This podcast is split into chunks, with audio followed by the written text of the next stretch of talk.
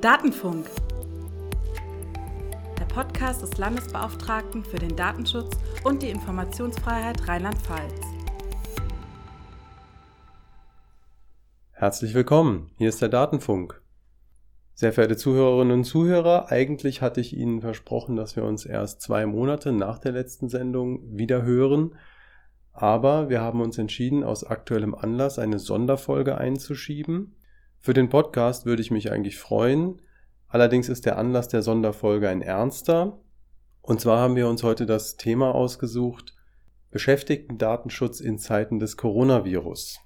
Einige Arbeitgeber und Dienstherren fragen sich zurzeit, wie kann ich denn in meinem Betrieb, in meinem Unternehmen den Betrieb aufrechterhalten und aber gleichzeitig dafür sorgen, dass im Kreis der Mitarbeiter sich nicht viele Personen neu anstecken. Also da steckt immer so ein bisschen die Frage dahinter, wie kann ich denn rausfinden, gibt es bei mir im Kreis der Beschäftigten vielleicht schon jemanden, der äh, bei dem es ein Risiko gibt, dass er sich mit dem Coronavirus infiziert hat und das jetzt im Betrieb weitergibt? Und wie kann ich da vorgehen, wenn ich sowas rausfinden möchte? Also letztendlich geht es um die Frage, was darf ich an Informationen über meine Mitarbeiter verarbeiten? Wir haben aus Medienberichten und Anfragen an Datenschutzbehörden schon mitbekommen. Manche Arbeitgeber fragen sich, darf ich zum Beispiel Fieber messen bei meinen Beschäftigten? Darf ich vielleicht Umfragen mit Fragebögen starten und abfragen, bist du in letzter Zeit in ein Risikogebiet gereist oder hast du Bekannte oder Verwandte, die in einem Risikogebiet waren? Ja, und äh, für diese Fragen habe ich mir als Expertin Dominique Braun eingeladen die bei uns den Beschäftigten-Datenschutz bearbeitet, also die Expertin für das Thema ist. Dominique, herzlich willkommen. Vielen Dank. Ich freue mich sehr, dass ich heute dabei sein darf. Ja, ich freue mich auch. Ich steige mal mit einer etwas provokanten Frage ein. Das Coronavirus hält uns alle in Atem, hält das ganze Land in Atem, ganz Europa in Atem. Und jetzt kommen wir mit dem Datenschutz daher. Ist denn der Datenschutz jetzt eine Bremse bei dem Bemühen, die Ausbreitung des Virus weiter einzudämmen? Nein, also so kann und soll das auf gar keinen Fall verstanden werden. Ähm, natürlich haben Arbeitgeber und Dienstherren ein durchaus berechtigtes Interesse daran, so wie du eben schon ausgeführt hast, festzustellen, hat sich möglicherweise einer meiner Mitarbeiter mit dem Virus angesteckt, kommt der möglicherweise gerade aus einem Risikogebiet zurück. Und da wollen wir jetzt natürlich äh, nicht durch das Hochhalten des Datenschutzes ähm, verhindern, dass die Eindämmung des Coronavirus gelingen kann. Denn es ist ja auch so, dass die Arbeitgeber und Dienstherren eine Fürsorgepflicht für ihre Beschäftigten haben. Und der müssen sie natürlich auch nachkommen. Und das ist durchaus auch unter Einhaltung der datenschutzrechtlichen Vorgaben möglich. Das richtet sich zwar im öffentlichen und im nicht öffentlichen Bereich äh, nach unterschiedlichen Rechtsgrundlagen, aber im Ergebnis kommen wir hier dazu, dass beiderorts die gleichen Maßnahmen möglich sind oder eben auch nicht. Ah, okay. Also in privaten Unternehmen oder in Behörden andere Rechtsgrundlagen, aber wir kommen jetzt zu ähnlichen Hinweisen für die. Genau, richtig. Also es gilt für beide gleichermaßen. Die können sich beide gleichzeitig diesen Podcast anhören und die Folgen daraus für sich ableiten. Gut, also ich höre schon so ein bisschen raus, Datenschutz verhindert nicht ähm, im Betrieb rauszufinden, wie ist denn das konkrete Risiko für mich und meine Beschäftigten. Aber es gibt bestimmte Regeln, an die man sich dann doch halten muss. Genau, ganz richtig. Okay. Ja, dann kommen wir doch mal vielleicht zu den äh, Beispielen, die ich schon in der Einleitung angesprochen habe. Wie ist es denn? Darf der Arbeitgeber jetzt rumgehen mit dem Fieberthermometer und bei den Beschäftigten Fieber messen? Die Antwort lautet da ganz klar nein, denn egal auf welche Rechtsgrundlage wir uns jetzt stützen, es handelt sich hierbei zunächst mal um die Erhebung von Gesundheitsdaten. Und das sind besondere Kategorien personenbezogener Daten. Und das bedeutet wiederum, dass hier die Anforderungen für die Rechtmäßigkeit der Verarbeitung solcher Daten nochmal höher sind als sowieso schon.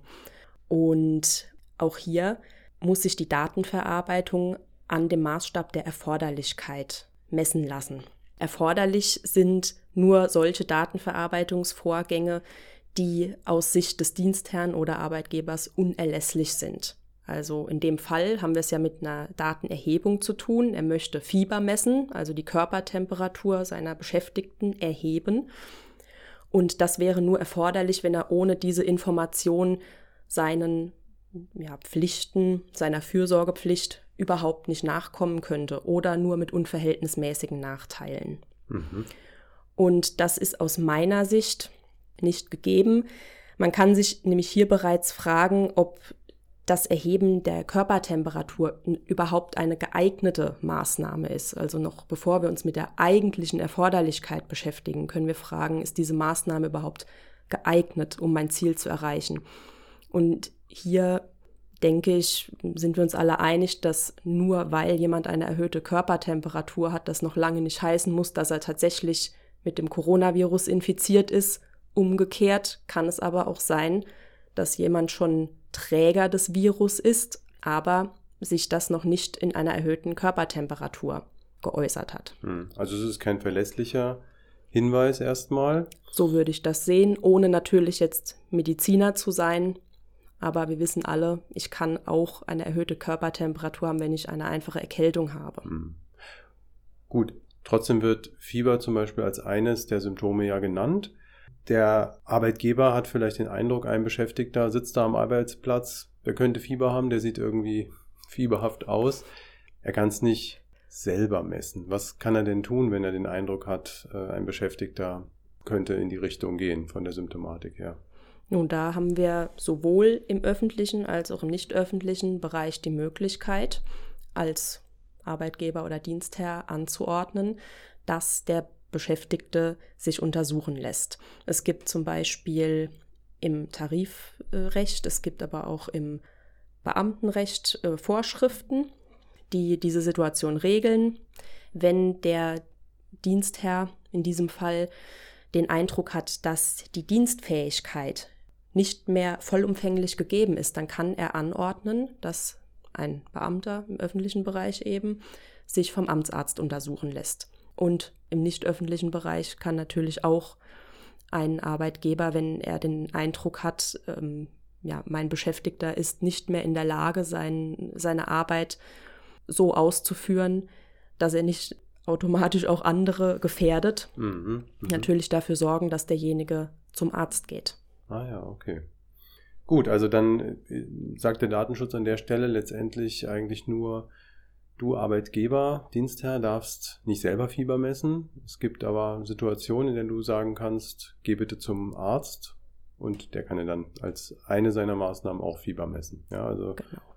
Okay. Zumal es sich ja bei, bei Amtsärzten oder Betriebsärzten auch um Berufsgeheimnisträger handelt. Die unterliegen ohnehin der Schweigepflicht und können natürlich ähm, ja, die erforderlichen Maßnahmen zur Feststellung, ob sich jemand mit dem Virus infiziert hat, äh, datenschutzkonform treffen. Und es erfolgt dann ja auch nur die Mitteilung an den Dienstherrn oder den Arbeitgeber, derjenige ist arbeitsfähig oder nicht. Gut, jetzt haben wir es natürlich mit dem Coronavirus zu tun, also einer nachgewiesenermaßen sehr ansteckenden Krankheit, die auch durch ähm, reinen, ich möchte jetzt mal Sprechkontakt nennen, übertragen werden kann. Da darf dann natürlich auch die Mitteilung erfolgen, derjenige ist am Coronavirus erkrankt. Allerdings ist dafür natürlich nicht erforderlich, dass er jetzt mitteilt, der hatte zum Zeitpunkt X folgende Körpertemperatur. Naja, ah okay.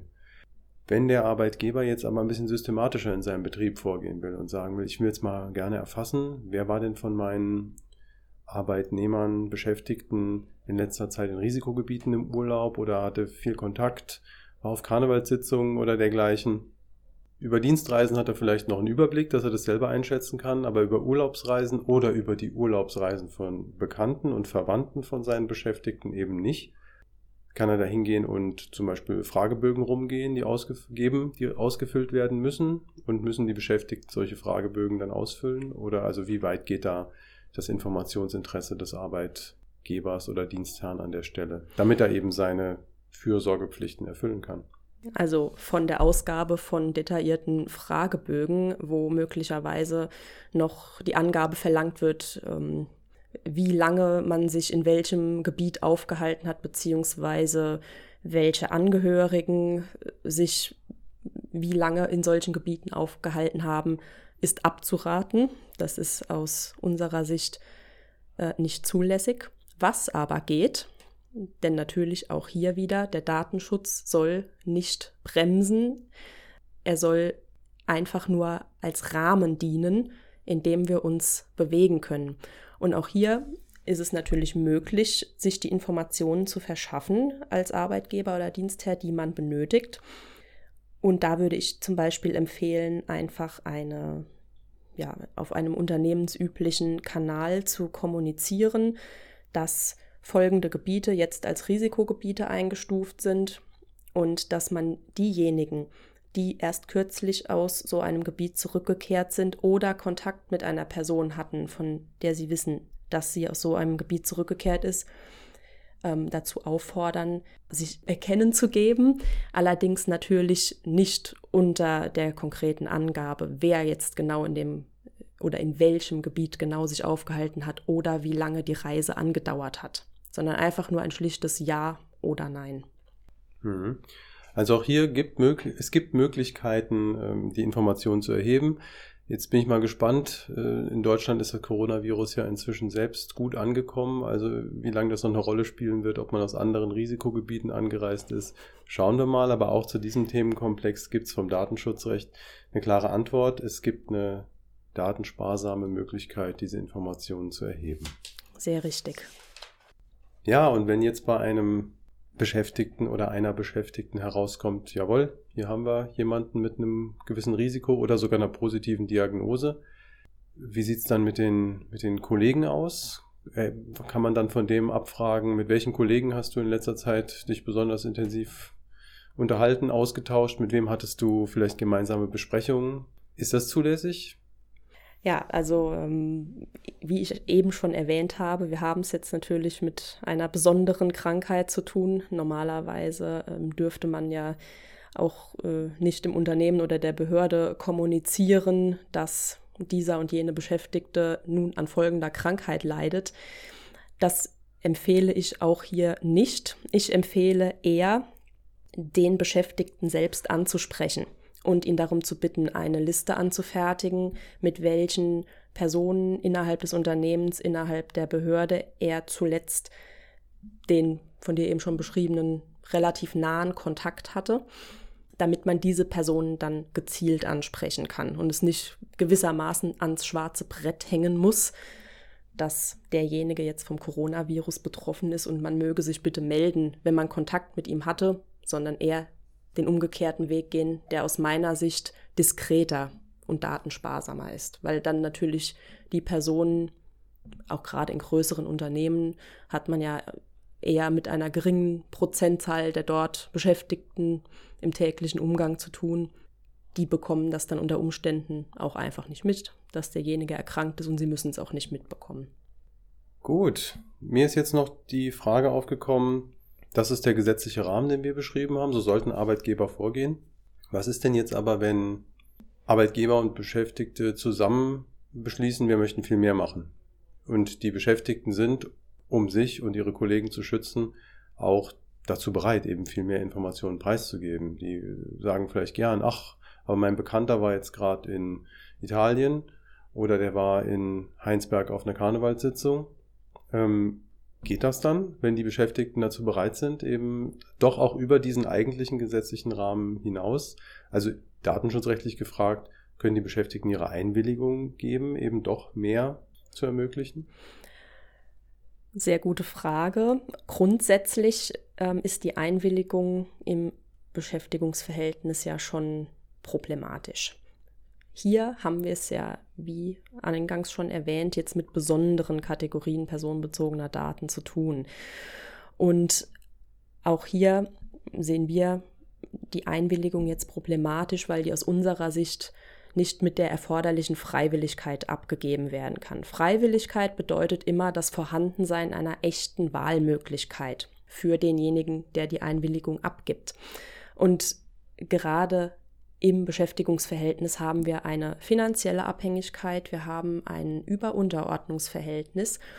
Und sollte jetzt der und diese Situation wird wahrscheinlich eintreten, sollte jetzt der Beschäftigte den Eindruck haben, dass sein Arbeitgeber oder sein Dienstherr die Fortbeschäftigung davon abhängig macht oder beziehungsweise die Fähigkeit seiner Arbeitsleistung anzubieten davon abhängig macht, dass er sich ähm, solchen Untersuchungen unterzieht, durch den Arbeitgeber durchgeführte Untersuchungen wie Körpertemperaturmessung, dann wird er sich höchstwahrscheinlich dafür entscheiden, diese Maßnahme durchführen zu lassen, da er andernfalls fürchten muss, finanzielle Einbußen zu erleiden in Form von ähm, unvergüteter Freistellung, wenn der Arbeitgeber dann sagt, gut, wenn du dich nicht mit dieser Maßnahme einverstanden erklärst, darfst du heute hier nicht arbeiten. Allerdings ähm, zähle ich das als, ja, meinetwegen Arbeitsverweigerung und deswegen wirst du nicht bezahlt.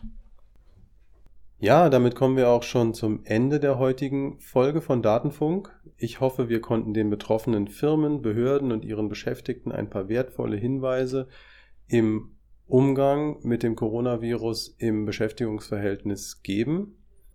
Ich bedanke mich ganz herzlich bei Dominique Braun für ihre Expertise. Vielen Dank, dass ich dabei sein durfte. Ich wünsche Ihnen, dass Sie alle gesund bleiben in den nächsten Wochen und dann bleibt mir zum Ende noch zu sagen, weitere Hinweise zum Datenschutz finden Sie wie immer auf unserer Webseite www.datenschutz.rlp.de. Anmerkungen, Hinweise zum Podcast-Programm können Sie wie immer unter poststelle.datenschutz.rlp.de einreichen. Ja, und dann hören Sie auch beim nächsten Mal wieder rein beim Datenfunk.